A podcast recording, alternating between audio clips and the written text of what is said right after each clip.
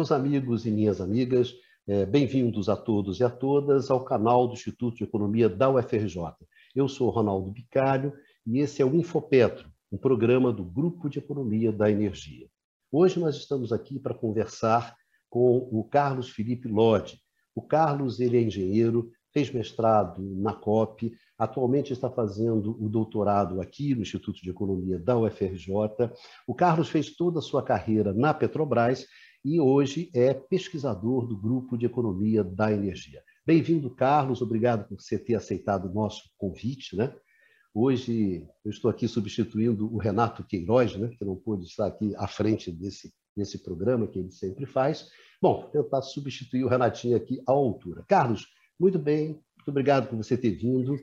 Eu que agradeço o convite aqui do grupo de energia do, do Infopetro. Para mim é um prazer muito grande estar voltando aqui a estudar energia com um grupo que eu já conheço há muitos anos, é, desde a época que eu fiz mestrado lá no programa de planejamento energético e retomando agora a, a vida acadêmica, até procurando trazer para discussão é, novas questões né, e que estão preocupando as pessoas, as empresas, as sociedades, os governos, e espero que esse nossa conversa aqui ajude né, a esclarecer ou a suscitar, inclusive, dúvidas né, e questionamentos sobre ah, aquilo que nós nos propusemos a fazer nesse trabalho.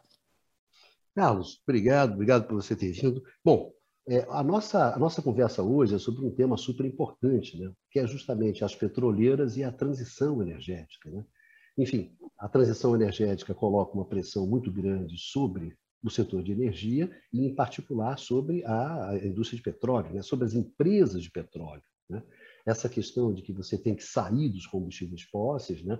você tem que ir para uma economia de baixo carbono, coloca grandes desafios é, é, para as empresas de petróleo. O que a gente vai conversar hoje é justamente sobre isso. Né? O que, que as empresas de petróleo elas estão fazendo justamente para enfrentar esse desafio. Né? E também sobre como é que esse desafio ele bate, né? bate nas empresas, né? qual, o tipo de pressão, qual é o tipo de pressão que elas sofrem, né? qual é o tipo de, de, de soluções que existem, quer dizer, como é que elas escolhem, como algumas apostam em soluções, é, em determinadas soluções, outras apostam em outras soluções. Então, é, é, é sobre esse, esse tema fundamental, né, que diz respeito, na verdade, à sobrevivência dessas empresas, né, num, a princípio, num, num contexto bastante desfavorável, né, muito agressivo e ameaçador, é justamente o que, que no entanto, são grandes empresas, né, tem muito, são empresas com muita bala na agulha, né, tecnológica, econômica, é, financeira. Então, nem tudo, é... nem tudo é ameaça, né? Então, Isso. são algumas, tem oportunidades, né?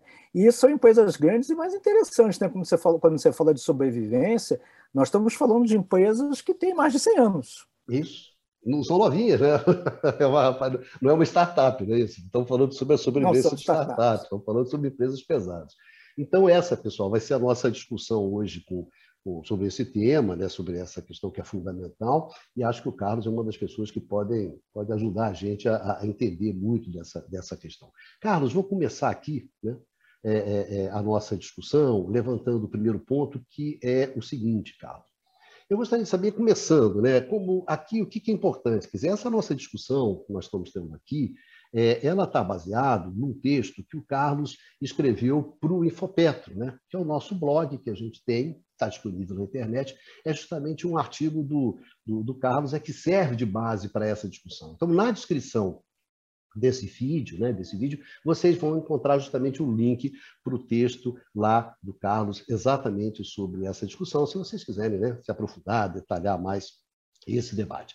Carlinhos, começando aqui, eu começaria com o seguinte para você. Eu gostaria que você avaliasse o seguinte, quer dizer, quais são os impactos que as, é, é, é, as medidas né, propostas no âmbito do painel intergovernamental sobre mudança climática, né, que é o famoso IPCC, né, agora teve um relatório, justamente em agosto de 2021, qual é qual o impacto é, é, é, é, desse relatório sobre as principais estratégias das empresas de petróleo no mundo. Né? Na verdade, se, se apresentou-se uma aceleração do processo de aquecimento, né? você acelera o processo de aquecimento, isso é óbvio que quando acelera o processo de aquecimento, tem uma pressão maior a favor da redução das emissões, e isso bate de frente né, no setor de energia, em particular nas, nas petroleiras. Então, eu gostaria que você começasse falando sobre esse, esse relatório, isso que rolou agora em agosto de 21, né, sobre a preparação da, da, da, da COP26, né, que vai ser em Glasgow. Foi a COP26, que, é, que vai ser agora em novembro em Glasgow. Né? É, na realidade, esse relatório ele saiu agora no início de agosto, né?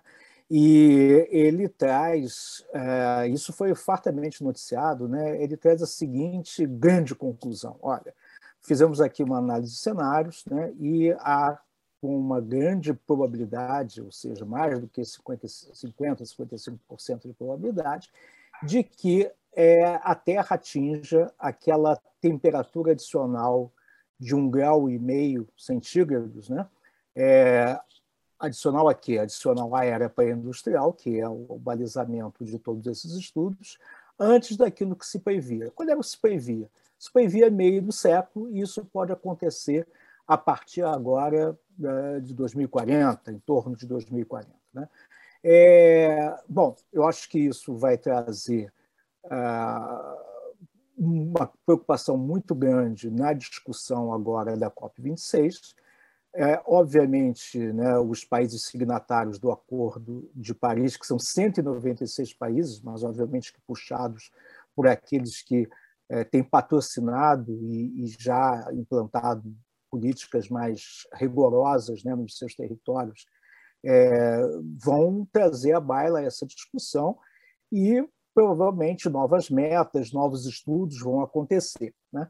É, esse artigo que você falou, Bicário, ele se baseia, é, em grande parte, principalmente no que se refere a cenários para a energia, no Outlook de 2020 da Agência Internacional de Energia. Porque nós consideramos isso hoje, muitas empresas e, e, e institutos, universidades, uh, independentes, think tanks, ou seja, consideram hoje um grande referencial em termos de previsões de longo prazo para o setor energético. Existem outras, né? as próprias empresas de petróleo fazem seus cenários, é, mas se referenciam à IE como uma das, das fontes, é, outros organismos internacionais também o fazem, mas é, eu achei por bem é, usar essa fonte uh, bastante extensiva e, e, e, muito bem reputada né, para fazer esse trabalho.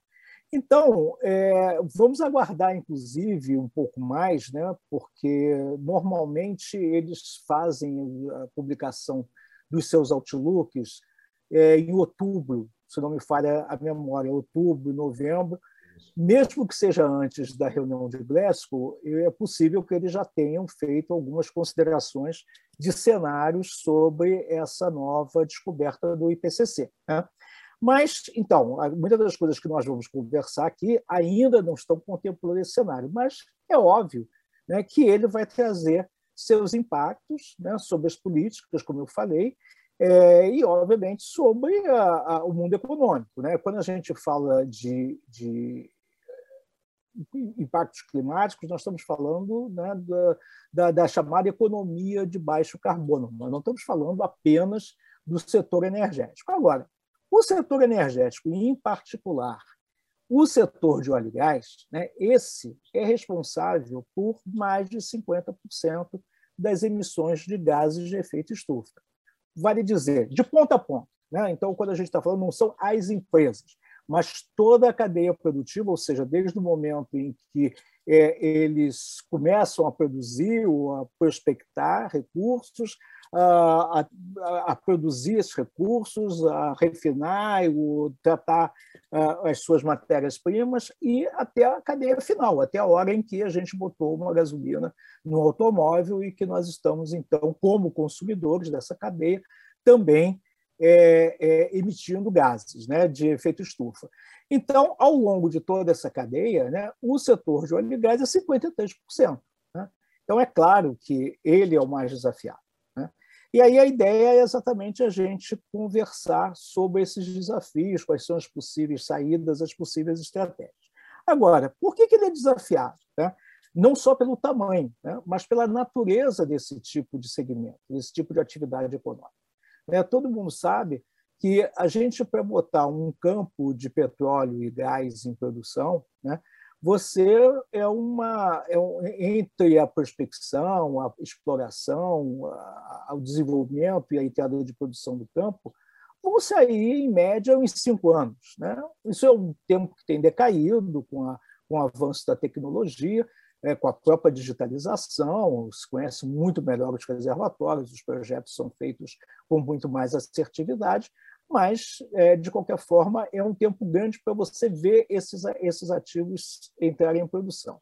E esses campos né, de hidrocarbonetos, né, eles estão aí programados para terem uma vida de 20 anos, 25 anos, até alguns mais. Tem tecnologias para você aumentar a recuperabilidade dos hidrocarbonetos dos campos.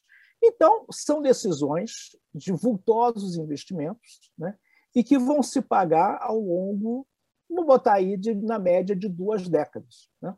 Então, é, nessa, então, você imagina uma empresa que hoje está decidindo fazer né, o desenvolvimento de um campo de óleo ou de gás, né, e, e, ela diz o seguinte: olha, eu em 2020, né, a gente vai falar um pouquinho mais dos cenários, é, estou em 2020, 2021, e em 2040, quando esse campo estiver ainda em produção, eu posso não ter mercado para esse petróleo.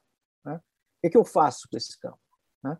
É, o que, é que eu vou, vou ter que dar baixa fiscal, baixa contábil nesse, nesse campo, e obviamente isso vai impactar o, o resultado dessas empresas. A outra é, e se eu, mas por que, que eu vou fazer isso? Ah, eu vou fazer isso porque uh, tudo se antevê, né? tudo se, que é, é que de certo vai ter aí uma restrição muito forte, né, o estabelecimento de metas de reduzir os gases de efeito estufa.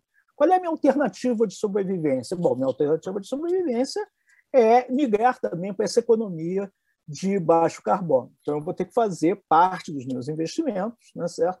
Para essa nova economia. Bom, e se eu me adiantar demais, tá certo? E essa, e essa velocidade né, de migração não for tão rápido. E se eu demorar demais? então, é, é, claro que hoje né, os, é, é, os gestores dessas empresas, né, é, e assim como outras que estão sendo afetadas né, por né, é, contribuírem para uma redução expressiva das emissões de gases de efeito estufa, né, de GE, no futuro, elas estão com essa preocupação. Então, entre gerar recursos num modelo de negócio conhecido, vitorioso, ah, onde ah, as tecnologias estão ainda ah, ainda para serem desenvolvidas, muitas coisas ainda podem ser feitas na, na, nessa indústria, né? É, mas, ao mesmo tempo, começar a, a botar o pé num outro setor né, para os quais ela tem, essas empresas têm capacidades, vantagens competitivas, é, mas também tem desvantagens, né? é, que a gente pode falar um pouquinho mais adiante, e é, vão ter que tomar essa, essa decisão no timing certo. Né? Então, assim, uma das coisas que a gente traz no artigo né, é que existe uma tendência consolidada. Nós, né, pelo tudo que se tem discutido, né, é, isso é cada vez mais amplo em vários fóruns é, internacionais e nacionais, é, nós vamos ter que fazer alguma coisa para é, não chegar a esse limite é, do qual né, pode ser reversível a questão climática. Né? É, isso, mais ou menos, já tem uma data para acontecer e essa data talvez esteja sendo antecipada. Por outro lado, a incerteza está em como? Em como nós vamos chegar lá. Né? Quais são as pressões políticas, sociais, dos consumidores, dos investidores, como é que vai ser o avanço das tecnologias, né, a, a, a maturação, a difusão das tecnologias, para que a gente chegue até lá. Aí é que é que está residindo a grande incerteza para as empresas, para a sociedade em geral, para os países, né, os políticos. É, Carlos, então, uma das questões fundamentais é justamente você tem a transição e, e qual é a velocidade dessa dessa transição. Né? Isso é um tema, evidentemente, que transcende é, é simplesmente a indústria de petróleo, e, e assambarca todo o processo de transição, né? a profundidade dessa transição e a velocidade dessa transição. Mas eu acho que, para começar, a primeira questão são os cenários. Né? Sim. Então, eu gostaria que você falasse um pouco sobre esses cenários, né? que você se baseou essencialmente nos cenários da, da Agência Internacional de Energia, e a partir desses cenários é que você vai avaliar as estratégias das empresas, né? Perfeito, então, a primeira exatamente. coisa é assim, bom, como é que vai evoluir o contexto dentro do qual né, você é. vai é. definir suas estratégias. Né? As suas estratégias não são decididas no vazio. Né? Você está imaginando, ora, se o jogo né, evoluir dessa maneira, eu vou Sim, jogar dessa claro. ou daquela maneira. Então, é, é, e, começando, como é, como é que o jogo vai evoluir, né? Como é, é vai e se não tivesse, jogo, como é que vai evolver? E outra coisa, uma das coisas interessantes dos cenários, né, é que eles só existem porque tem certezas, né? Porque se não tem certeza, você não tem cenário, né?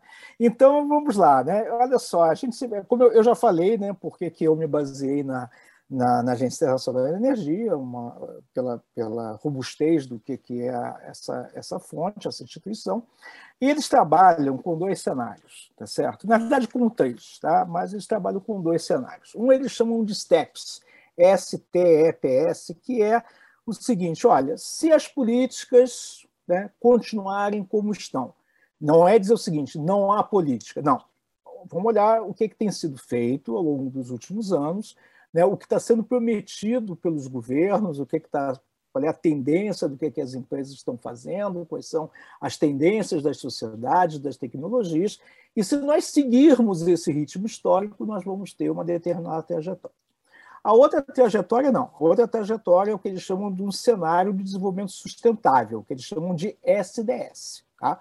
Então, esse, é, o SDS é o quê? O SDS é aquele cenário que é, eles depois complementam, eles fizeram esses cenários para 2030 e para 2040, né? e eles depois pegam o SDS e como a trajetória que vai levar ao net zero carbon, né? ou, ou seja, emissões líquidas de gases de efeito estufa zeradas em 2050. É um cenário que eles aí já trabalham, já estendem a partir do SDS para 2050. Ou seja, o SDS é um, é um caminho desejável tá? para que a gente consiga manter a temperatura né, dentro daquilo que seria um acréscimo aceitável. Né? É, de acordo é, o famoso com assim, se nós fôssemos é, se nós fôssemos responsáveis, não é isso? Exatamente. Né? Se, nós, se nós queremos, né? é. se nós acreditamos, né? e estamos tendo cada vez mais evidências né? É, de que a, a, a Terra está sofrendo mutações, né?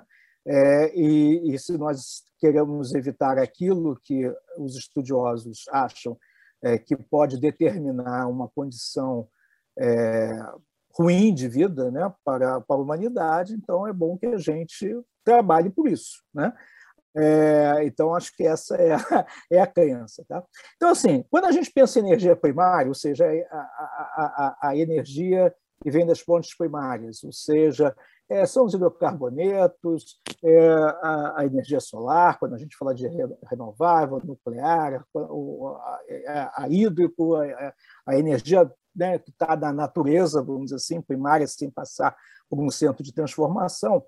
É, nesse cenário do STEPS, tá certo? ou seja, o cenário de continuidade das políticas, né? não é da continuidade do. Eu estou fazendo isso porque o pessoal diz: não, não é tão mal assim, não, é mal assim, sim porque já está considerando que está sendo feito. Então, nós vamos aqui, com essa, é, até 2040, eles preveem que a demanda de energia vai crescer a 0,8% ao ano, até 2040. Tá? No cenário de desenvolvimento sustentável, né, esse crescimento já é um decrescimento, ele é de menos 0,5% ao ano. Ou seja, a humanidade vai consumir menos energia. Mas que energia que ela vai consumir né, em 2030 e 2040? Então, assim, o, hoje as fontes principais de energia primária são o gás e o óleo, né, o petróleo. Né? Na terminologia da, da, da, indústria, a gente chama de petróleo né, a, a, mistura da fase líquida, que é o óleo, né, e da fase gasosa, que é o gás natural. Né? Então, a gente, é, é, se a gente pegar os dois juntos, óleo e gás, nós vamos ter aqui, é, em termos de 55% hoje de, de, da matriz energética primária é, por essas fontes. Né? E isso para 2030 se mantém, viu, Bicário? É claro que é, uma taxa de crescimento menor, no caso do, do, do cenário do STEPS, né, de 0,8%, e uma de decrescimento de menos 0,5% no SDS. Né? A diferença começa a aparecer em 2040. Certo? Em 2040, é, a, a, previsão da EE é que no cenário do SDS né, a, a participação do óleo e gás já caia para 46%. Né? Agora, o que chama atenção né, é que é, em contrapartida, ao longo desse período, né, as energias renováveis ou as energias a partir de combustíveis ou, ou fornecida por combustíveis sintéticos, elas é, crescem dos 11% que temos hoje para 31% é, em uh, 2040. Né? Ou seja, você tem aí realmente uma, uma mudança importante de parâmetro que, que isso implica? Né? Ah, deixa eu falar um pouquinho agora do net zero. Né?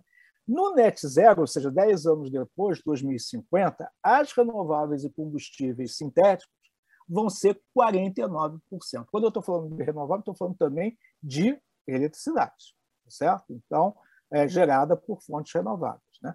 Então, nós temos aí uma, uma grande uh, participação, uma grande mudança né? na, na, esperada para o padrão de oferta de energia primária no mundo aí pelos cenários da, é, das, da, das internações de energia. Agora, aonde que isso se desdobra nessa visão de longo prazo para as empresas petrolíferas? Tá? Se desdobra no fato de que, claro, nós temos ainda uma preponderância da matriz energética nos próximos 10 anos, né? Mas nos próximos 10, e nos próximos 10, ou seja, daqui a 20, 30 anos, essa preponderância vai caindo e em cima também né, de um consumo de energia menor. Né? E o que, é que isso vai trazer quando a gente pensa em decisões estratégicas que, na realidade, nas empresas são decisões de investimento, né? se traduzem em decisões de investimento.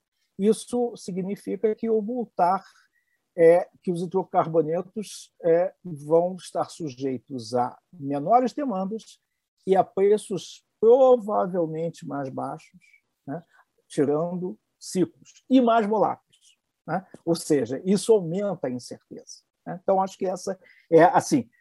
É, dá para configurar bem quando a gente olha mais numericamente esses cenários, né, o que, que é o, o como é que a, que a, Agência Internacional de Energia e como é que, obviamente, a, a, as empresas de petróleo, né, a partir dessa fonte ou de seus estudos internos, podem estar vendo o que, é que vai acontecer. Ou seja, em resumo, até 2030, é, é, de novo, né, fazendo essa ressalva, pode ser que nós tenhamos agora uma aceleração das demandas políticas para metas mais rigorosas, a partir do, do que nós começamos a falar é, agora há pouco. Né?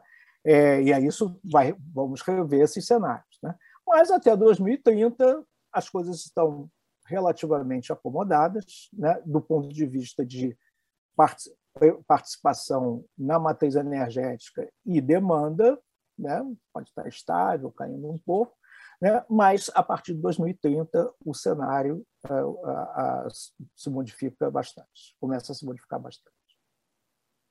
Bem, Carlinhos, é, com base nesses é, é, é, cenários né, traçados pela Agência Internacional de, de Energia, eu queria que você falasse um pouco de quais seriam aquelas questões que seriam mais relevantes para você alcançar as metas da, da, de transição energética, né, que você colocou aí, é, é, é, considerando três aspectos né, que estão levantados no seu artigo. Né? O importante, é, o primeiro deles, talvez o mais importante, seja a implementação de políticas governamentais. Né? Você uhum. coloca claramente no seu artigo que o drive mais importante são as políticas governamentais, são as políticas públicas. Né? Depois, em segundo lugar, os avanços tecnológicos. Né?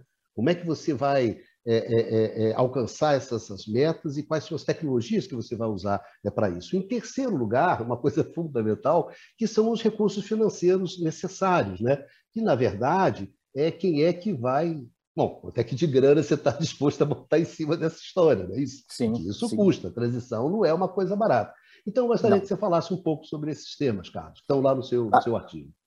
Sim, eu, eu até vou fazer aqui uma referência, né, a, que está no artigo Albação Fatur, que é da, do, do Oxford uh, Institute of Energy Studies, né, e é uma autoridade uh, na, na, na, análise do setor energético e também do setor petrolífero. E ele colocou, é, numa das referências que eu cito, né, é que a transição energética ela não vai se dar por uma questão tecnológica. o driver não é tecnológico, ou seja, é, o driver é político. Né?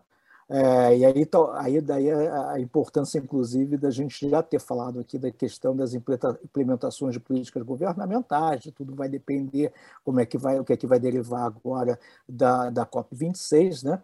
É, e ele traz um ponto muito interessante, né? Porque as outras transformações energéticas que, que não, não foram, claro, né, é, é, vamos pensar aquelas que são mais comerciais, né, que é o carvão, que dá origem à marca da máquina a vapor, né, para depois você vir com, com o petróleo, que ainda que hoje está dominando a matriz energética. Né?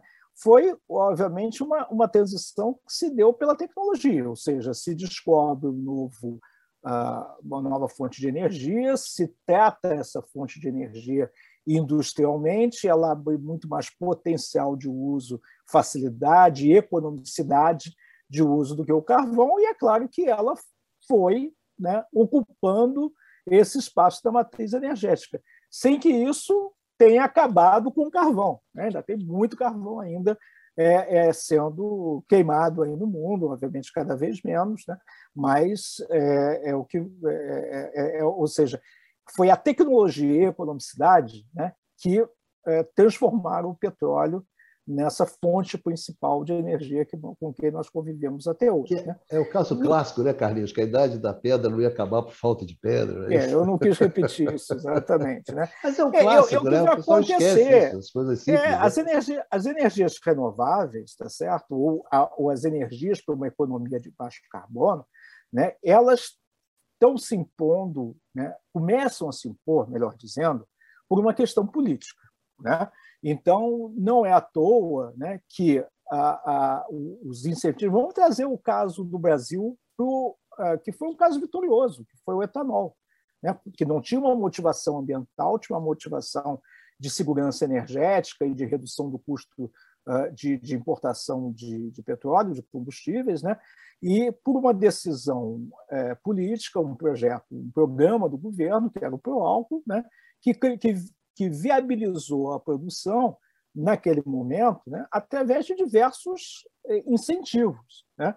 Sejam e aí isso acontece também no, no vem acontecendo, né, é, para favorecer as energias é, ditas limpas, renováveis, ou seja, são mandatos, são, são subsídios, são tributações, ou seja, você gera assimetrias tributárias privilegiando né, o, alguns combustíveis encarecendo outros, né, incentivos à pesquisa e desenvolvimento feito pelos governos e tudo mais. Então, é claro que você tem um papel importante de uma definição política né, para que essas é, energias se introduzam. Depois de um certo tempo, elas ganham competitividade. Né? Então, ou, ou seja, o, o, o, etanol ganhou competitividade, não só no Brasil, mas no próprio Estados Unidos. Né?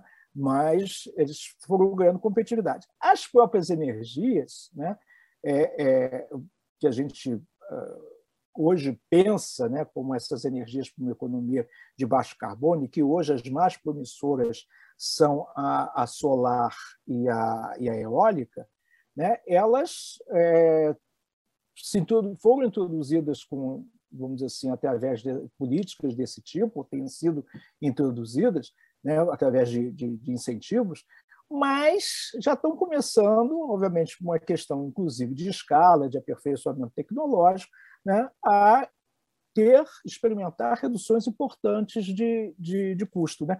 Eu, não, eu não coloquei isso no artigo, mas eu, eu aqui é, quis trazer aqui para essa nossa conversa um dado recente da IRENA, que é uma que é a Agência Internacional de Energias Renováveis, é, e ela é, coloca o seguinte, né, um relatório agora recente, só para a gente ter ideia também de alguns números. Né? Solar fotovoltaica, em 10 anos, 2010 a 2020, custos é, reais em dólares por quilowatt. Tá? É, caiu 85%. Valores reais, tirada a inflação, descontada a inflação coletores solares, o custo do, do, do, do quilowatt-hora gerado por coletores, caiu 68%. Eólica onshore, né, caiu 56%. E eólica offshore caiu 48%. Tudo isso aqui em 10 anos. Tá?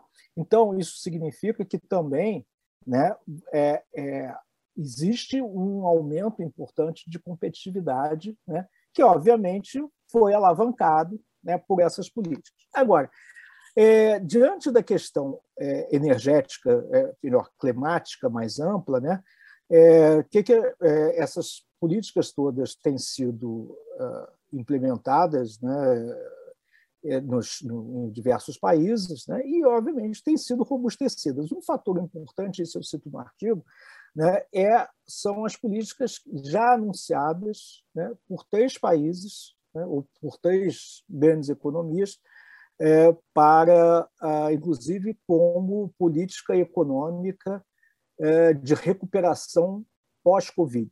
Né. A primeira são os 2 trilhões né, que o governo Biden já anunciou né, para colocar em projetos de infraestrutura né, visando a redução de emissões né, e muito em energia, energias limpas, né, como eles utilizam clean energy, clean fuels, tudo mais. A União Europeia também anunciou um programa, uh, se não me engano, são 400 uh, bilhões de euros em 10 anos, né? que é um, um programa também uh, visando a recuperação econômica, mas esse recurso vai ser direcionado para o setor energético. Né? E a China já tinha anunciado, até eu acho que antes agora do IPCC, né, o engajamento dela, a China era uma grande incerteza, né, é, em chegar ao net zero em 2060, ou seja, 10 anos aí depois dos cenários da é, Agência Internacional de Energia. Então, obviamente, existem macro políticas né, nas três maiores economias do mundo né, indo nessa direção. A outra coisa são as pressões sociais, que retroalimentam as questões políticas, né? ou que, de alguma forma, também é, é, não só retroalimentam, como também se conjugam com elas, né? É, de alguma forma, né? que é o, o, a sociedade é, cobrando isso dos governos. Né? Ou seja, dentro dessa percepção? A gente está vendo mudanças importantes no comportamento das sociedades, dos consumidores de modo geral, dos consumidores de energia. Né? Então, você está tá, tá vendo as populações cada vez mais preferindo o transporte é, de massa de alta qualidade né, é, ao transporte individual. Ah, existe toda uma aposta no transporte individual compartilhado através de é, frotas é, à disposição, inclusive frotas elétricas para pequenos percursos. São apostas tecnológicas, né? e com as demandas serem feitas com a utilização da tecnologias digitais. Então, são mudanças no, no, nos comportamentos né? que as pessoas estão é, buscando, é, experimentando, né? além, obviamente, dessas, dessas políticas governamentais. Outra coisa importante, e aí a gente, eu falei aqui da, da redução do custo da, da, da geração por energias renováveis, né? é a resposta que a indústria automobilística está dando a essas novas preferências é, do consumidor e até uma proposta é, de se engajar né, na, na, na, economia de baixo carbono, que são os carros elétricos. Né? Então, existem alguns desafios ainda com relação à autonomia desses carros, mas a gente está vendo todas as grandes montadoras é, anunciando já seus modelos elétricos. Né? A Fiat, por exemplo, no Brasil, lançou agora, se não me engano, em agosto mesmo, vai lançar agora em setembro, aquele modelo clássico dela, é, Cinquecento, né? que é o modelo de um carro compacto com motor elétrico. Né? Ah, tem desafios? Tem. Tem desafios da, da, da extensão da rede para é, elétrica para a infraestrutura, de um modo geral, para abastecer, tecnologias para troca de baterias uh, num tempo recorde, também para manusear essas baterias. Uh, enfim, tem ainda muita coisa para se, se resolver. Mas a indústria automobilística está correndo atrás, ela não está querendo é, vamos dizer assim, deixar né, de ter esse par com a indústria de energia, né? e ela está começando a apostar na energia elétrica né, para a movimentação dos carros, né? que é aí que você está falando do, dos avanços tecnológicos. Né? Dentro das próprias tecnologias, né, a gente tem tecnologias como eólica e solar, que já estão maturando, se difundindo, né, se pensando aí nas segundas gerações, né, está se apostando muito aí na, na, eólica offshore, mas você tem também as tecnologias é, que, é, com um pouco mais, né, falamos aqui dos carros, os desafios para os carros elétricos, e tem o hidrogênio, né, que parece ser também uma grande, uma grande aposta para mais adiante, né, e que as empresas é, e os centros de pesquisa estão é, engajados né, em viabilizar em escala comercial o hidrogênio como combustível pelos aspectos é, importantes em termos de é, emissões. Né? Então, esses são os, os, principais drivers. Dentro da própria indústria, é importante a gente também falar da indústria de óleo e gás, né, que ah, os drivers que estão sendo utilizados. Existem é, apostas tecnológicas muito fortes em uh, eles estarem na, na, no CCUS, né, que é a captura, uso e armazenamento de carvão, né, de carbono, melhor dizendo, né, que sai do processo é, é, da própria produção é, de combustíveis fósseis, né, e eles serem, então, é, reutilizados, por exemplo, pode ser reutilizado na recuperação uh, de, de, produtos, ou seja, você injetar o CO2 dentro, reinjetar dentro do reservatório para que você aumente a recuperabilidade, e como também uh, iniciativas eh, de, em desenvolvimento da, da captura né, e da, do armazenamento desse, eh, desse carbono, desse CO2. Né? É, enfim, e Outras coisas que a tecnologia uh, já está desenvolvida e que estão caminhando no sentido também de uma diversificação possível né, para as empresas, principalmente de petróleo e gás, é, é o famoso gás natural como combustível de transição. Obviamente que isso não resolve por to totalmente a questão das emissões, mas ameniza bastante, né, pelo menor conteúdo de gases de efeito estufa que tem no, no gás natural. Então, isso já é uma coisa que, que a indústria petrolífera já está engajada, pelo menos há 10 anos, né? É, de forma comercial, né? fora toda a dinâmica do mercado de gás natural, mas como realmente o desenvolvimento desse mercado e focado para a geração elétrica. Né? É, e também a petroquímica. Né? A petroquímica é vista como uma grande alternativa para o refino, ou seja, na medida em que é, você vá é, diminuindo a, o consumo, né, a demanda por combustíveis fósseis, né, é que a, a, a, área de refino ela vá aproveitando seus ativos e investindo é, em aperfeiçoamentos tecnológicos é, e tudo mais para chegar à, à ponta petroquímica né, para a qual existe ainda grande é, demanda no mundo, né, mas também, né, e aplicações cada vez mais novas, mas também existe a questão do como é que você vai lidar com o resíduo né, do, dos petroquímicos, o que, é que você vai fazer com tanto plástico depois que eles são descartados. Então, a indústria petroquímica ela vai ter que buscar também né, uma logística reversa né, para que você possa é, não fazer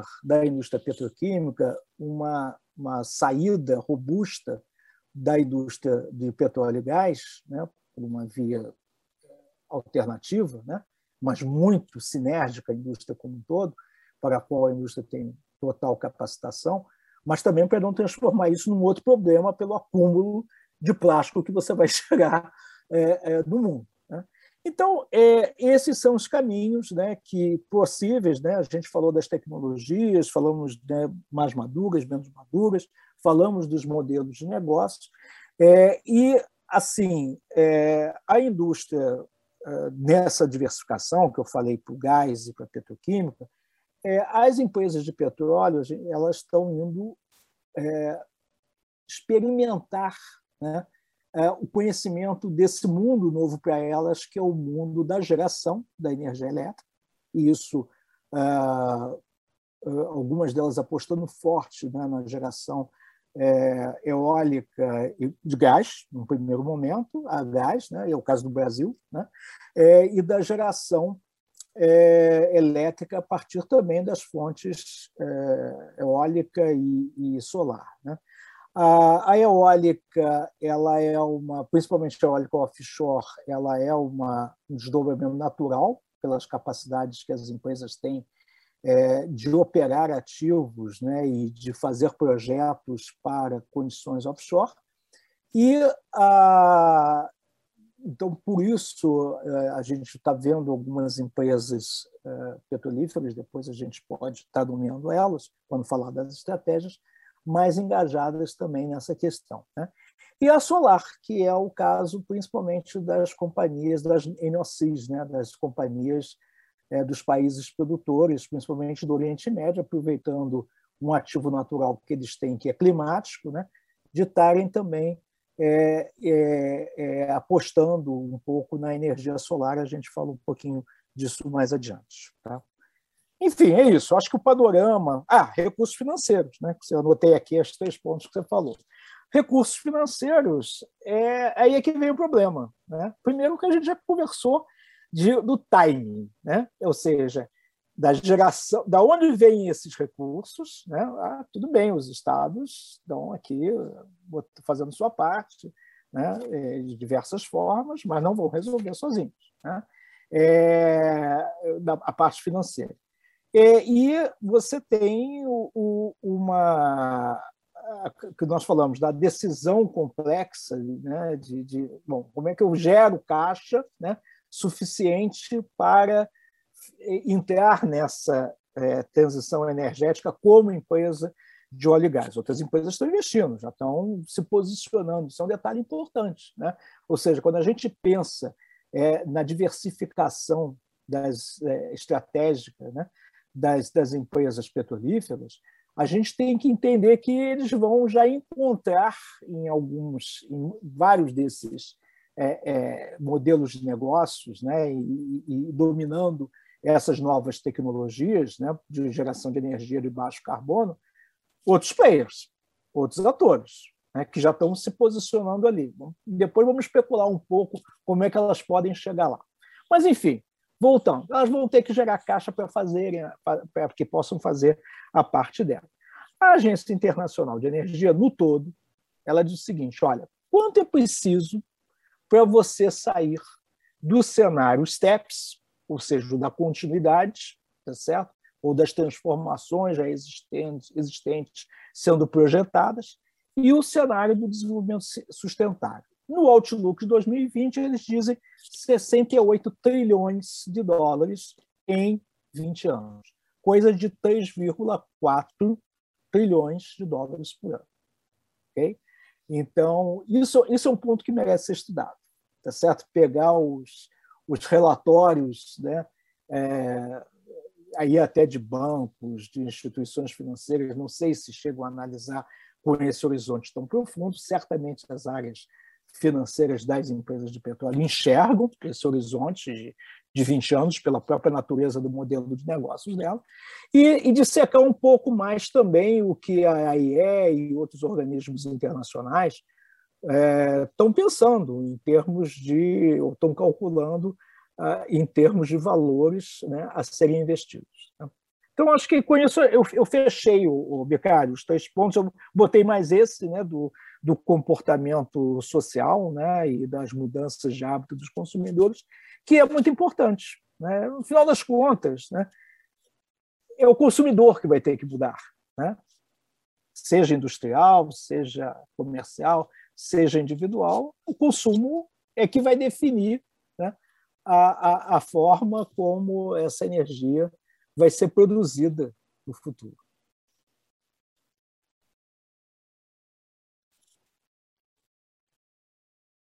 Sem som.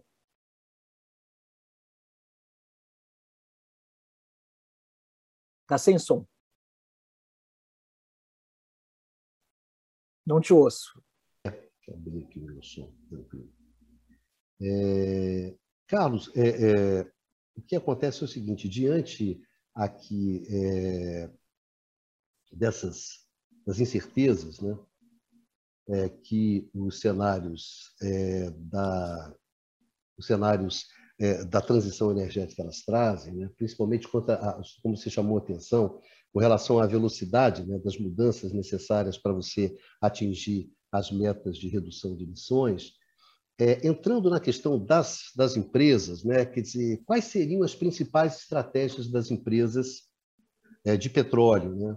Quais seriam as tendências né, é, é, é, de mudanças nos seus planos de negócios e de incorporação de novas tecnologias, justamente essas novas tecnologias que você abordou um pouco, né, essas novas tecnologias de, de, de, de energia de baixo carbono. Né? Como você falou, tem a questão das políticas governamentais, tem as questões é, dos avanços tecnológicos, tem a questão dos desafios de você mobilizar recursos para justamente implementar essas trajetórias.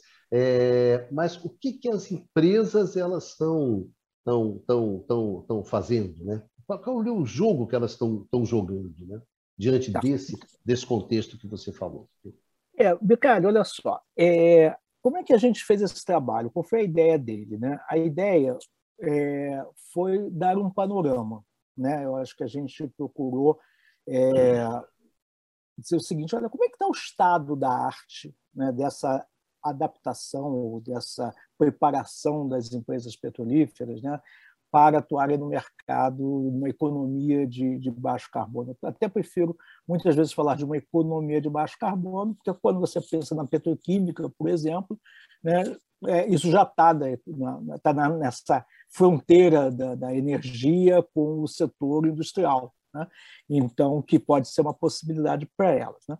Então, o, o, que nós procuramos fazer foi pegar é, um, trabalhos é, já publicados num intervalo de tempo bem recente, então foi de 2018 a 2020, porque a ideia da gente era estar trabalhando numa questão atual, né? não podia ser uma coisa muito pregressa, né? que tirasse do, uh, o escopo de, de tempo da nossa análise, também como não podia ser uma coisa uh, ficção científica, tá certo? E pensar em tecnologias fantásticas, mas que estão em bancadas de laboratório, em experimentações, e que não sejam ainda é, possíveis né, de você considerar dentro de um plano de negócios é, que para uma empresa, né, os planos estratégicos dessas empresas são de 10, 15, 20 anos, né, dependendo de como a empresa procura trabalhar, e normalmente fazem planos de negócios para 3 a 5 anos. É, é o padrão da indústria. Né?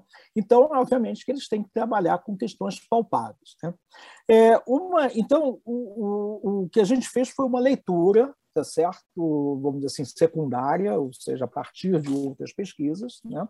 é, complementada, obviamente, por uma atualização do que, que essas empresas têm divulgado é, de forma pública é, dos seus planos de negócio, principalmente as apresentações para acionistas e investidores é, do último plano de negócios dela, é, onde está se falando muito da questão da recuperação da Covid, porque a Covid deu um baque, tá certo, do consumo de, de combustíveis, né? É o melhor, de consumo de energia como um todo. Né? Então, é, enfim, então acho, acho que a gente é, é, procurou trazer uma visão bastante ampla. Tá?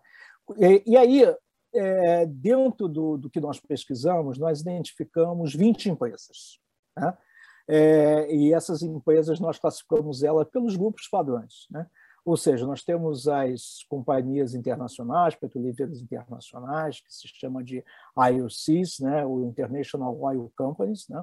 É, e aí você tem as majors pontificando, a Shell, a BP, a Total, Exxon, Chevron, como cinco grandes, acho que eu falei da.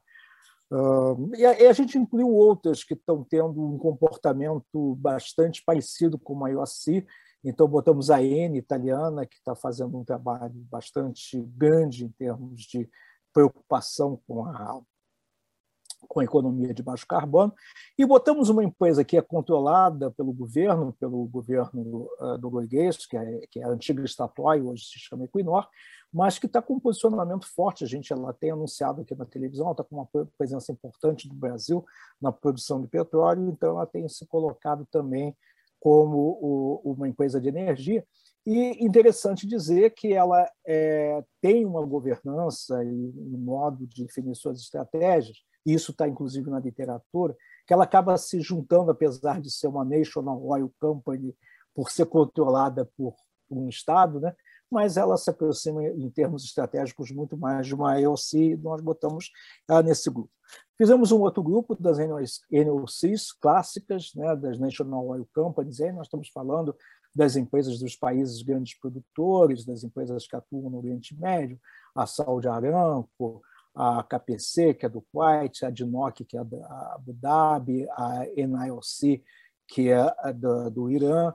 Estamos falando de Pemex, não estamos falando de PDVSA, porque não está nesse jogo, não tem informação que a gente possa é, trazer divulgada nesse período tão recente, mas enfim, trouxemos ela.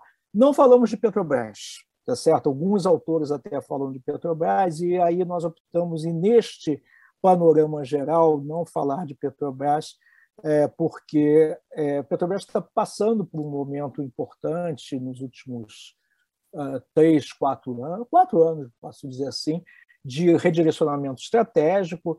E, e eu acho que é importante, acho que merece, né, por ser a Petrobras, a gente é, fazer uma pesquisa mais aprofundada, isso ficou como dever de casa. Então, bom, e temos ainda a, as NIOCs, tá certo? que são as National Oil Companies, mas que elas têm um posicionamento internacionalizado. Normalmente, uma NIOC ela, ela, ela tem aquela missão de uma empresa é, estatal, né? aquele objeto social, vamos dizer assim, mas, ao mesmo tempo, ela está cotada em bolsa de valor. Então, eu tenho as chinesas, por exemplo, CN, CNCC e tem a CNOC, CNOOC, que estão, é, são cotadas em bolsas tanto na China quanto no exterior. É, nós temos é, a, a, a, Petronas, que é da Malásia, nós temos as, as russas, temos a Gazprom, temos a, a Rosneft, que foram essas que a gente colocou nesse grupo. Enfim, e aí a gente tem também aquelas famosas independentes, né? das quais você tem, aí você tem que meio que entrar muito no detalhe, muitas são cotadas, mas são empresas que não são líderes ou, ou mesmo que de segmentos da indústria. Tá? É, vale a pena ver como é que elas estão se comportando também, mas não foi o objeto ainda desse trabalho. Tá? Então, assim, a gente procurou fazer uma taxonomia dessas empresas, né, a partir de toda essa leitura, de toda essa análise, né, é, para ver o seguinte: bom, qual é o modelo de estratégia? Né? Quais são as, as, a tipologia, vamos dizer assim, de estratégia que a gente pode enquadrar? E para ajudar nessa tipologia, nós casamos tá? como é que elas estão é, se posicionando de forma declarada, ou seja, é, há empresas que dizem o seguinte: olha, divulgam, eu tenho uma meta né, com relação a net zero, por exemplo, no ano tal. Eu tenho uma meta com relação a estar totalmente enquadrada no escopo 2 ou no escopo 3 até o ano tal. Né? que, que são esses escopos? Né? Que é uma, uma, os escopos foram definidos no protocolo uh, internacional de, de, gases de efeito estufa. Né? É, isso permeia todas as indústrias, nós trouxemos isso para a indústria é, de petrolífera, de óleo e gás, e aí nós temos o seguinte, né? olha, escopo 1, escopo 2, escopo 3. Né? O que é o escopo 1? Escopo 1 é aquele em que a, a, os trabalhos né, de, de, de redução de gases de efeito estufa se dão dentro da empresa, nas suas operações. Né? Então, vamos lá, o que, é que as empresas de petróleo têm feito nisso aí? Bom, aumentar a eficiência delas, produzir mais, consumindo menos insumos, seja energia, seja vapor, sejam outras utilidades. Tá? É, é, eliminar o máximo possível vazamentos, vazamentos que não são vazamentos é, acidentais, tá?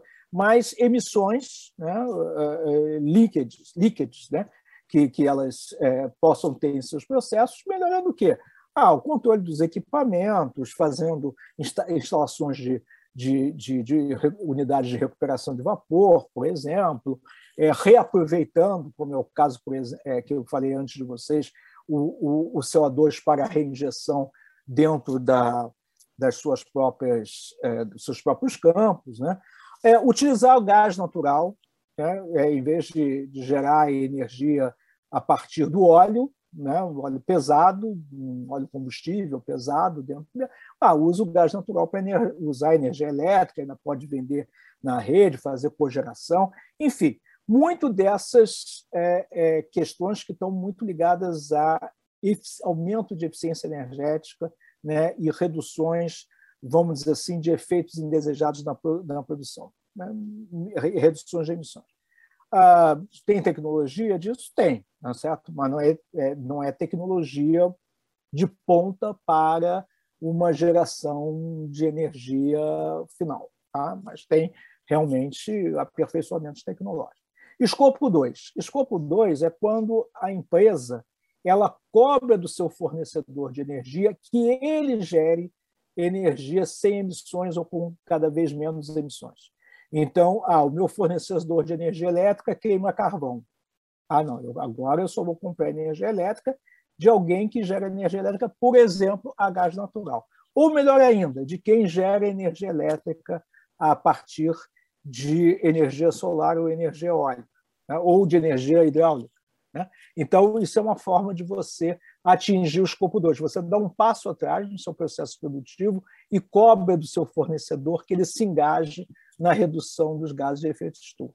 E o que é, que é escopo 3? É quando aí você vai garantir que ao longo de sua cadeia, e aí você vai chegar na ponta do consumidor, tá certo? no downstream né, é, da, da sua cadeia produtiva, que você ele esteja consumindo certo? É, o, o, um produto é, que, ao longo de toda a sua cadeia, ele gera menos ou não gera, net zero, liquidamente, não gera é, gases de efeito estufa.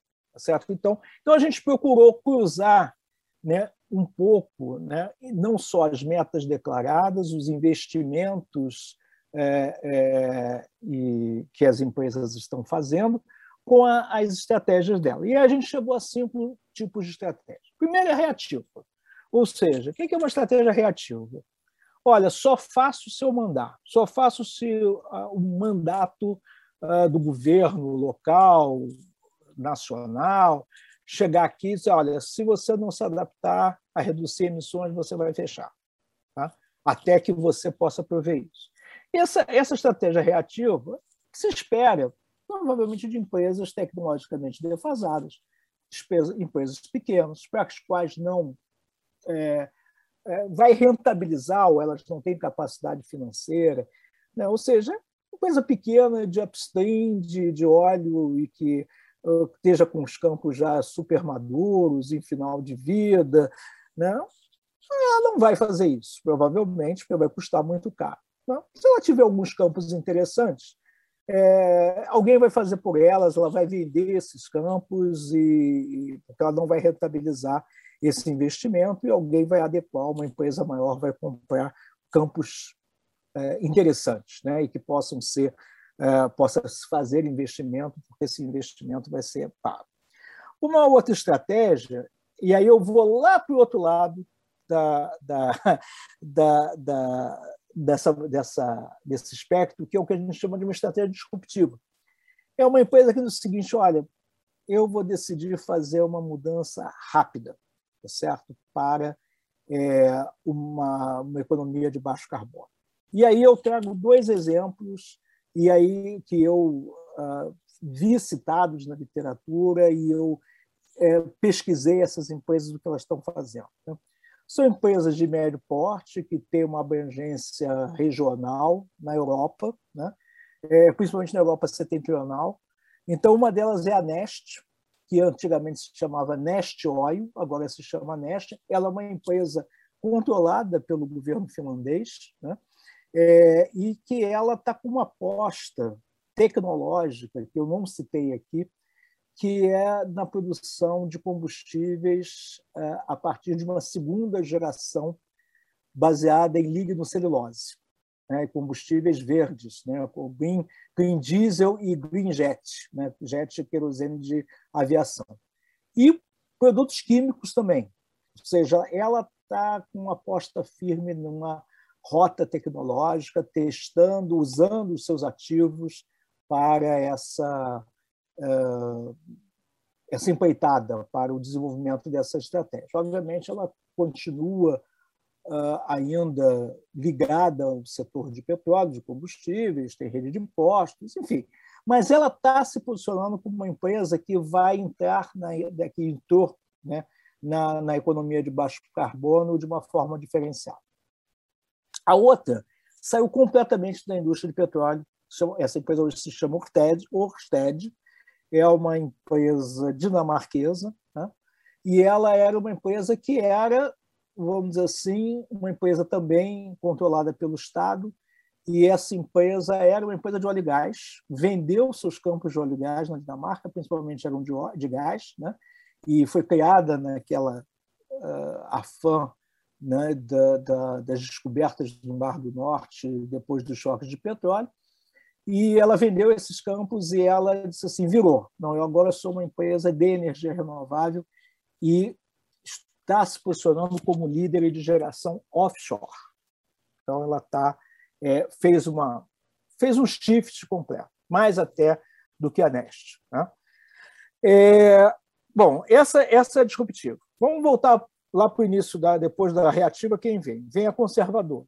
Conservadora é a empresa que está também, são, provavelmente são empresas independentes, elas estão cuidando ali do seu escopo 1, né? não tem provavelmente poder de barganha de atuar no escopo 2 em cima de seus fornecedores, estão cumprindo o seu papel, mas o uh, tamanho delas né, é, é, é, permite só que elas fiquem dentro da sua própria das suas próprias instalações. Aí a gente já começa a ir para a estratégia que nós identificamos, né, tirando a, a, a Nest. A Nest e a Orsted, no artigo, elas ficaram só como exemplos da disrupção, né? já, uma disrupção que já está acontecendo. Né? Então, as outras 19 que nós analisamos, nós enquadramos dentro da estratégia de adaptação. Né? pelos motivos que nós já falamos aqui, tá certo? Essas empresas não podem, tá certo? Pelo tamanho, pelos compromissos, né? pela geração de caixa que elas têm hoje, pela habitualidade ao modelo de negócio principal delas e ou não, talvez, conhecimento de outro modelo de negócio, a existência de competidores mais fortes em outros segmentos energéticos. Então, essas empresas elas, é, elas estão se adaptando né? mas estão se adaptando de formas diferentes. Né? Então, é, é, é, umas estão se adaptando de forma extensiva, ou seja, o que, que são as extensivas? Elas estão anunciando realmente é, metas importantes de redução de gases de efeito estufa para até o, o escopo 3 e já estão fazendo uma diversificação. Ah, essa diversificação ela é uma diversificação ah, que coloca elas na liderança? Né? Não, tá certo? Mas elas estão usando principalmente né, as suas marcas para penetrar em determinados segmentos onde isso é importante, que são sinérgicos a elas. Né? Então, elas estão é, olhando bastante todo o segmento, todas aquelas tecnologias que nós falamos aqui, algumas a nível ainda de P&D, como é o caso de hidrogênio, outras já fazendo associações, por exemplo, o que é uma coisa muito importante, né? é uma, uma, uma, uma vantagem competitiva que essas empresas têm, né? as empresas grandes, as IOCs, por exemplo, né? é marca, tá certo? capilaridade, posto de revenda. Então, elas estão já adaptando seus postos para abastecer carros elétricos, né? para digitalizar o atendimento desses postos, né? É, é, trazer é, esse tipo de é, é, apelo, apelo de marca né? para dizer o seguinte: olha, eu estou aqui, tá certo? Ah, seu carro é elétrico, venha para o meu posto. Né? Claro, o que, é que isso demanda? Demanda que ela faça parcerias com quem tem uma tecnologia de suprimento elétrico, é, que, com alguém que faça uma tecnologia de substituição de bateria e de recirculação dessas baterias. Né? Então, são modelos de negócios né, que elas estão, que antes aquilo ali era o um modelo de domínio delas no posto, aquilo é dela. Né? Abastecer, botar combustível no posto, abastecer o carro, prestar serviço e tudo mais, é o que ela faz há décadas. Né? Agora ela vai fazer uma coisa diferente. Tá? É, essas empresas estão indo também para a eletricidade, ou seja, numa diversificação de conhecer o setor elétrico, é, comprando é, empresas de é, distribuição ou se associando a empresas de geração, desculpe, de distribuição elétrica, mas também estão investindo em geração eólica, principalmente é, solar e wind. Né? Outras estão investindo em biocombustíveis, né? uh, biocombustíveis uh, como nós conhecemos, diesel e, e, e, e etanol, misturas desses é, é, biodiesel com etanol, com os combustíveis, ou é, produzindo é, o que se chamam dos, bio, da, da, da, dos biocombustíveis de refino, ou seja, usando matérias-primas é, que podem, dentro de um processo de refinação, é, gerar né, um combustível mais limpo. Né? Então, elas estão atuando em todas as frentes e estão se vendendo, né, se posicionando, de novo, como empresa de energia. Isso foi uma coisa que aconteceu muito no início da década de 2000, das empresas dizerem assim: não, nós agora não somos mais uma empresa de óleo e gás, nós somos uma empresa de energia. Né? Isso ficou um pouco né, é, congelado, vamos dizer assim, né, é, é, no, no, nos últimos anos, mas elas agora estão voltando com toda a força. Então, eu diria o seguinte: as IOCs europeias, né, e, e fruto do quê? Fruto, inclusive, de as políticas da, da, da, da comunidade europeia, né? Uh, os governos dos países da comunidade europeia estarem sendo mais ativos nas cobranças, né? Nos mandatos. Né? Então, é, é, já saíram várias notícias de que existem prazo para que carros a diesel né, não circulem mais nas cidades europeias, nas grandes cidades europeias, Madrid, Paris. Existem mandatos é, de, que, de restrição de produção de frota de automóveis a motores de combustão interna a partir de tal ano só vai ter motor, motor elétrico. Né? Isso também tem empurrado aquele, aquele empuxo né? que, a, que as, as montadoras estão tendo, tem uma política por trás, tá certo? Então elas têm essa é, é, então, as europeias, então eu vou nomear, nominar das que nós estudamos, quem está com essa estratégia de adequação mais é, ativa e mais, é, mais extensiva. Então, Shell, BP, Total. Total, inclusive, agora mudou o nome dela para Total Energy. Né? Então, não é mais só Total, ela botou o Energy dentro do, da, da marca dela. Né? É, a, nós temos aqui a N e nós temos a Equinor.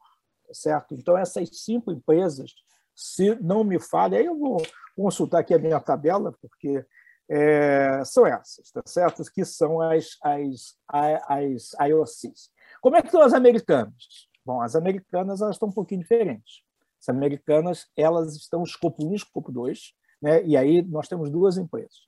Nós temos Chevron e nós temos Exxon, tá certo? Então, elas estão né, um pouco atrás nessa, nessa vamos dizer assim, nessa, nessa adequação, nessa adaptação, é, com metas em termos de emissões a mais curto prazo, tá? e vamos a, a, tanto a, a Chevron quanto a Exxon elas colocaram se manifestaram com relação a 2025 algumas reduções. Tá? Então elas estão, é, vamos dizer assim, é,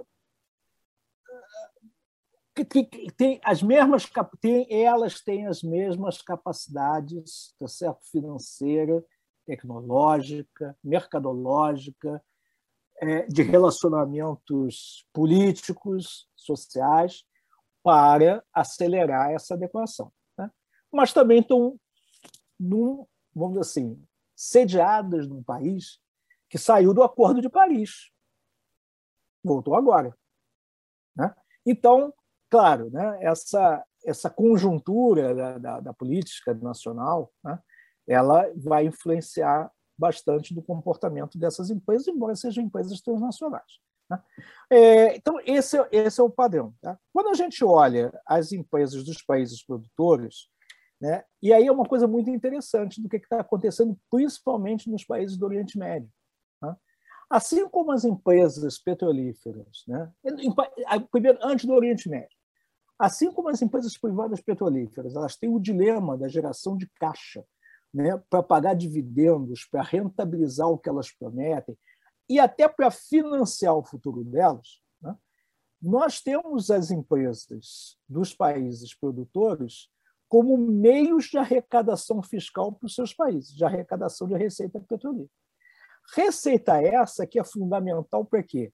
para a transformação desses países, diversificação das economias, dar emprego para jovens, é, reduzir a dependência do petróleo e do gás nas, nas suas economias, é, de alguma forma pagar o contrato social que elas estabelecem que esses, que esses países têm, ou seja, entre anseios democráticos, participativos né, e uh, estabilidade social né, uh, e econômica. Né? Então, esses países têm essa característica. Os pa... Aí eu vou voltar agora para pro, os países, e aí nós analisamos cinco empresas NOCs do Oriente Médio. Tá? É, e essa, o que está acontecendo nesses países? Né? Eles estão, obviamente, preocupados com todo esse cenário que nós traçamos aqui, os países em si, eles têm 100% dessas empresas, via de regra, tem, ou, ou dominam ou controlam associações dessas empresas com empresas internacionais. E, ele, e esses países eram o seguinte: bom, mas eles também têm um plano estratégico para eles, que é esse, certo? É, eu tenho que dar emprego, tá certo? Tem muito jovem nesses países. Eu tenho que diversificar, eu tenho que educar essa população, né? É, essa, os, é, a economia está crescendo. Eu tenho que tirar subsídio dos, é, é, dos, dos, combustíveis, porque eu preciso dos combustíveis fósseis, porque eu preciso exportar mais rápido. Eu tenho que monetizar essas reservas mais rápido. Então, o que, é que eles estão, essas empresas estão fazendo? sozinhas ou principalmente em associações com as suas congêneres e dentro desses programas, substituindo tá certo? Ou, inter, ou, faz, ou promovendo fortemente a geração elétrica por energia solar. Né? Com isso, o que, que esses países pretendem? É diminuir o consumo dos fósseis, substituindo ah, por energia elétrica solar, por geração solar, gerar mais recursos para exportação e financiar esse programa de modernização econômica. Quem é que está muito na frente nesses países? Né? É a DINOC, que é a de Abu Dhabi. Né? Eles têm um projeto uh, com uma companhia elétrica chamada Masdar, né? É, que, é, que é uma cidade eletrificada. é, isso está acontecendo. A Arábia Saudita também está tendo uh, várias parcerias da Saudi Aramco com empresas de geração de energia elétrica e no Iraque também. Tá?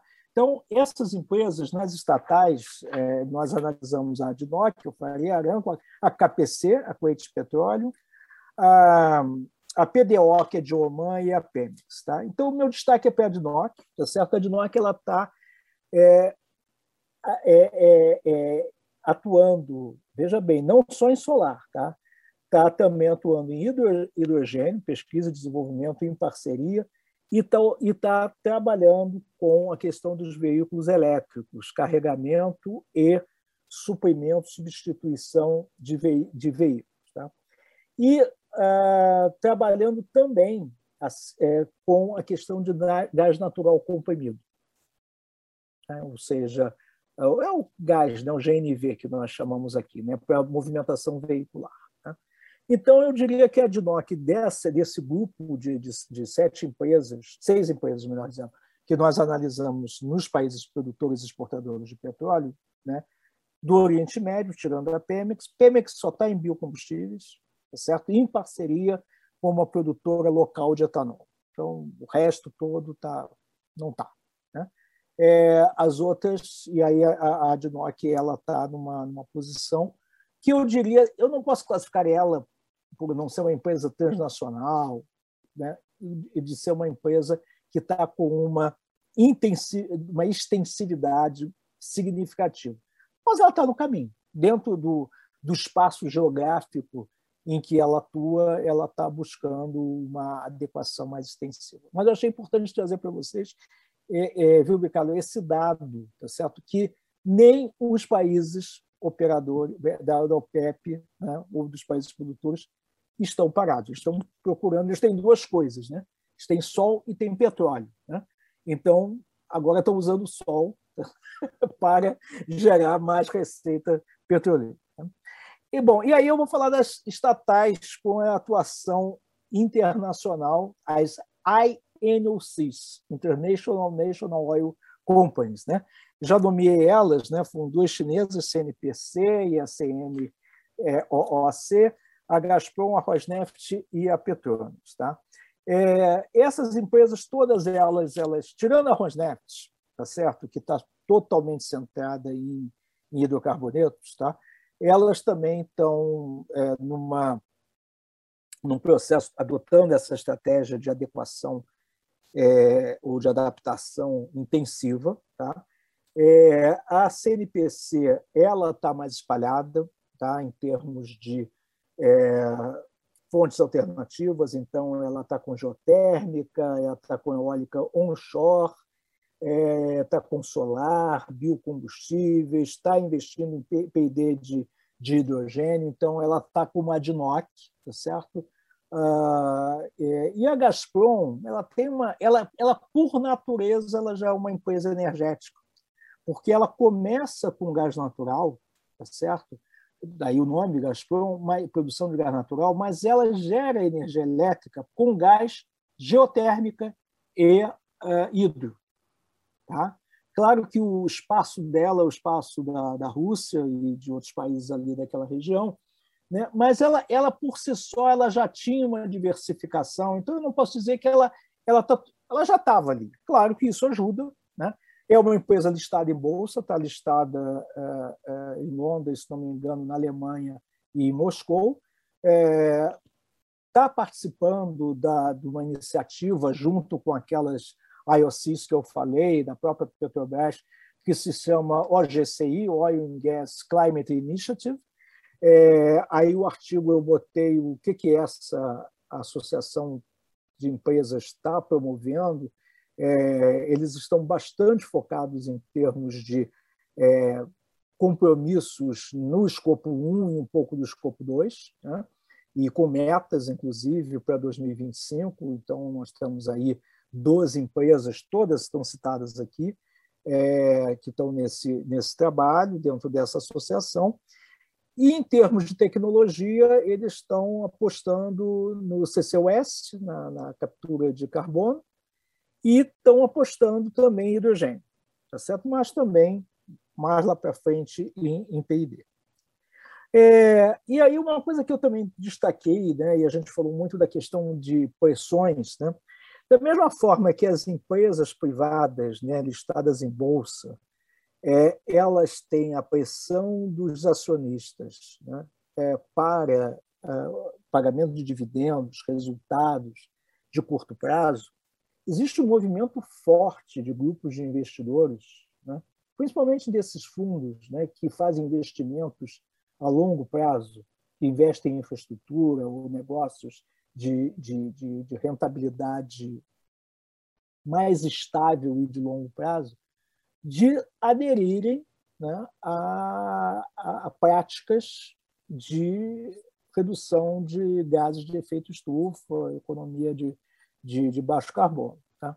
Então, é, existe, nós pesquisamos também a Climate 100 é, Plus, né, que é uma associação desses fundos, né, eles têm uma representatividade enorme, eles acompanham 39 empresas de petróleo, mas são mais de 100, por isso que eu sei, a 100 Plus, 150, 160 empresas de diversos setores intensivos em geração de gases de efeito estufa, mineração, metalurgia, cimento, se não me engano.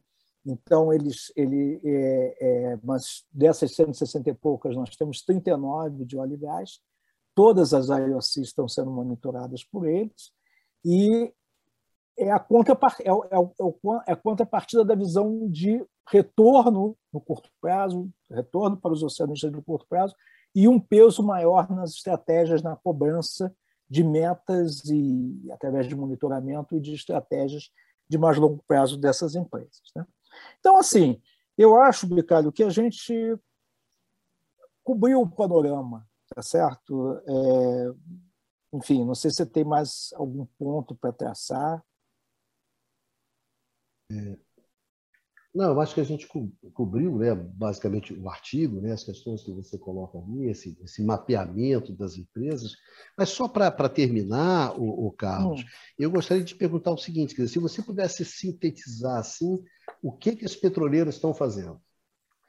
Olha, eu acho que elas estão uh, como eu falei para vocês, tá? eu acho que esse grupo de empresas é um grupo que não está parado, tá certo? É, e acho que esse grupo, esse grupo aqui, gente, são é, mais de 50% da produção de óleo e gás do mundo. Essas 19, 20, eu botei a Petrobras aqui, né, no números redondos são 20, eu não analisei a Petrobras em detalhe, pretendo fazer mais adiante, mas é, essa, essas empresas aqui são 50% da produção de óleo e gás. Tá? Então, obviamente, vão ser as mais impactadas e, e também vão ser as líderes dessa transformação. Em poucas palavras, o que eu posso dizer é que elas estão procurando se adequar, também em velocidades diferentes, elas estão é, sofrendo pressões de curto e de médio e longo prazo, estão equilibrando essas pressões, ou esses dilemas, como alguns autores falam. Né? É, é, não deixam de estar atentas, tá certo?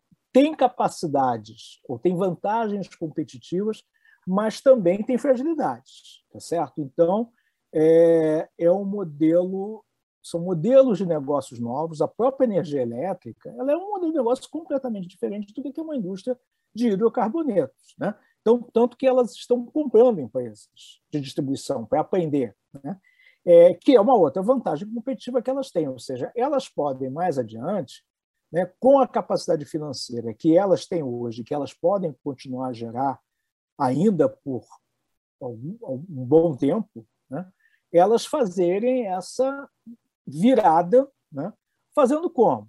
Comprando tecnologia ou alavancando tecnologias existentes, elas estão colocando, podem comprar empresas financiar startups, muitas já estão fazendo isso, né? ou botar capital de risco, venture capital.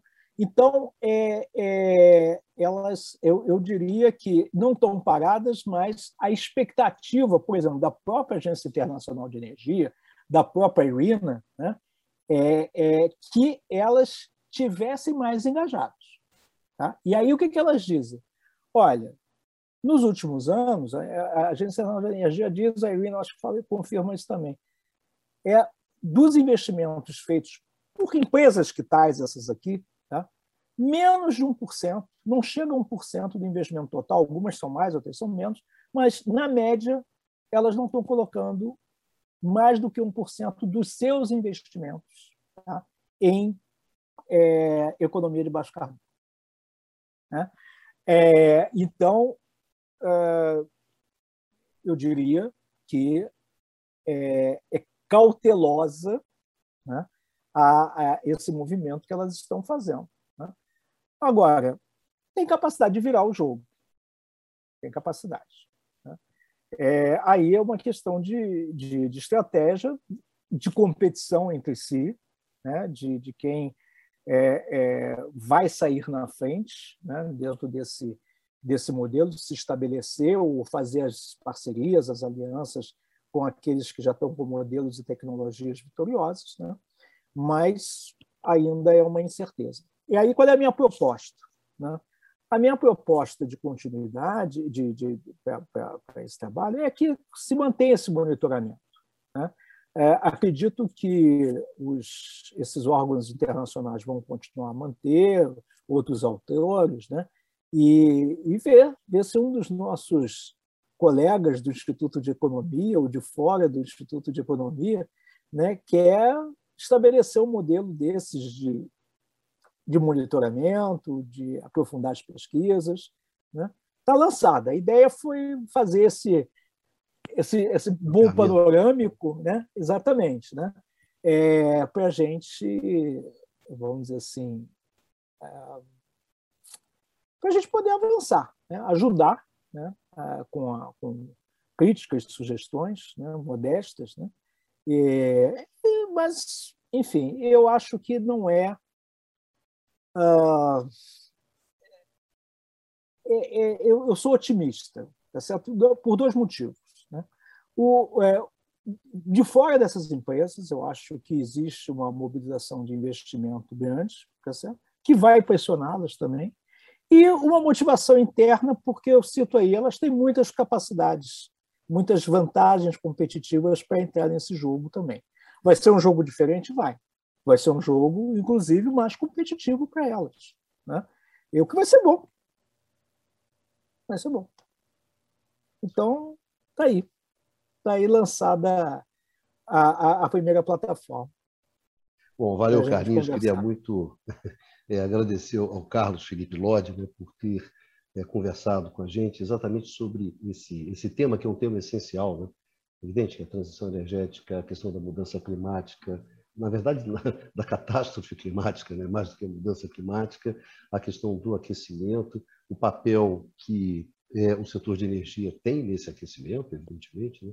Então, as políticas públicas que são feitas é, em relação à transição energética, que na verdade são, é, é, é como a gente estava conversando, né, que na verdade é, a idade do a idade da pedra não acabou falta de pedra, não é esse caso, né? a, indústria da, a idade do petróleo não vai acabar por falta de petróleo, mas aqui também não se trata de que a idade da pedra está se acabando porque se arrumou uma coisa melhor do que a pedra, né? também não é isso, né? está se acabando porque você proibiu de usar pedra. Né? A questão da transição energética é isso, né? você não você interdita o uso dos combustíveis fósseis. Né? E se você é uma indústria que está no coração da produção desses combustíveis fósseis, evidentemente você está no centro da roda, né? você está no centro da discussão.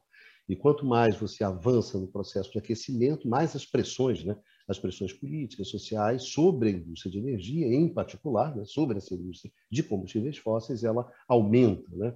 E aí eu acho que foi muito interessante essa sua discussão, porque você trouxe justamente, bom, em função disso, o que, que elas estão fazendo? Né? Evidentemente que elas não estão paradas, né, como você salienta muito, né, quer dizer, elas se movem, mas evidentemente que a velocidade dessa mudança depende de dois fatores, que são três fatores, como se acentua muito bem, né?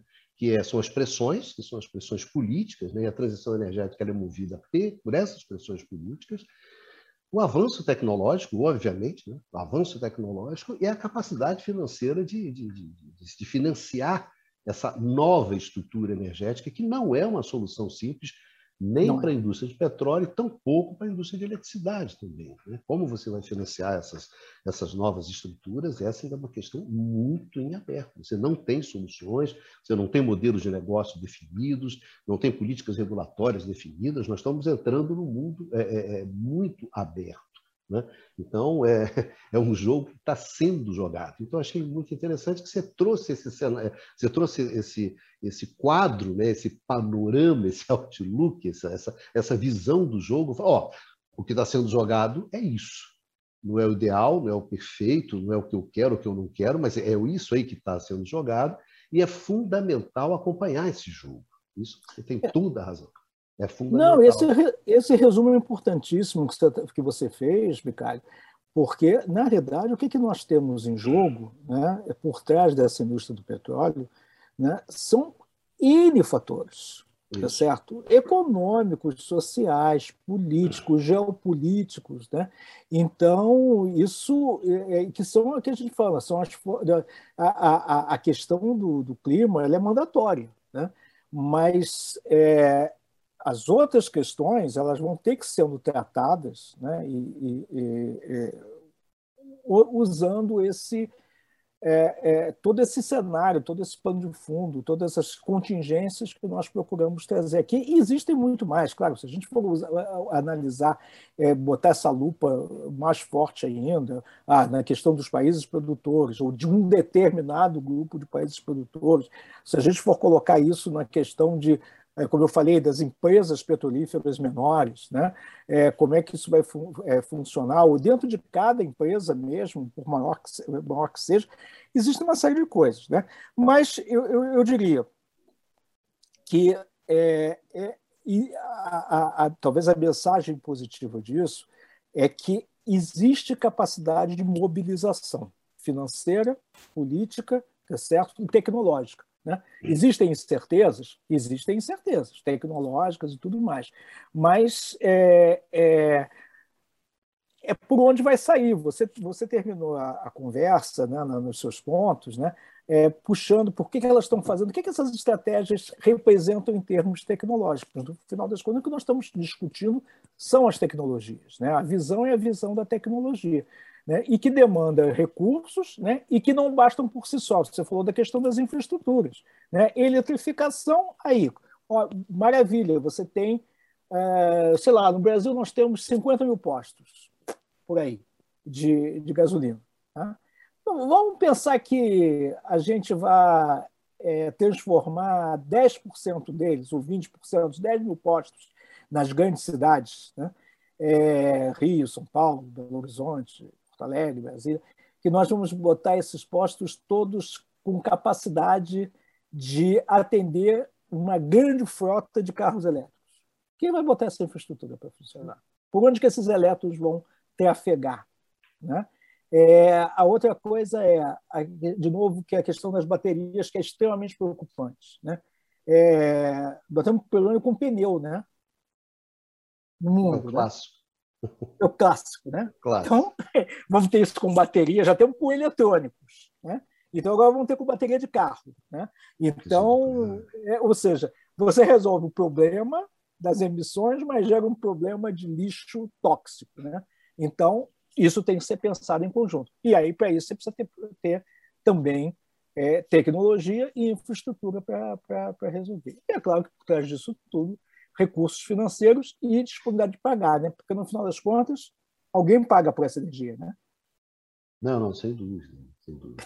Não, eu acho que a situação, Carlinhos, é aquela coisa, né? Você está saindo da casa velha, não porque você encontrou uma casa nova, melhor, né? É que você foi despejado né? da antiga. Esse é o nosso problema. É, o problema tá aquele, aquele, aquele caso clássico, né?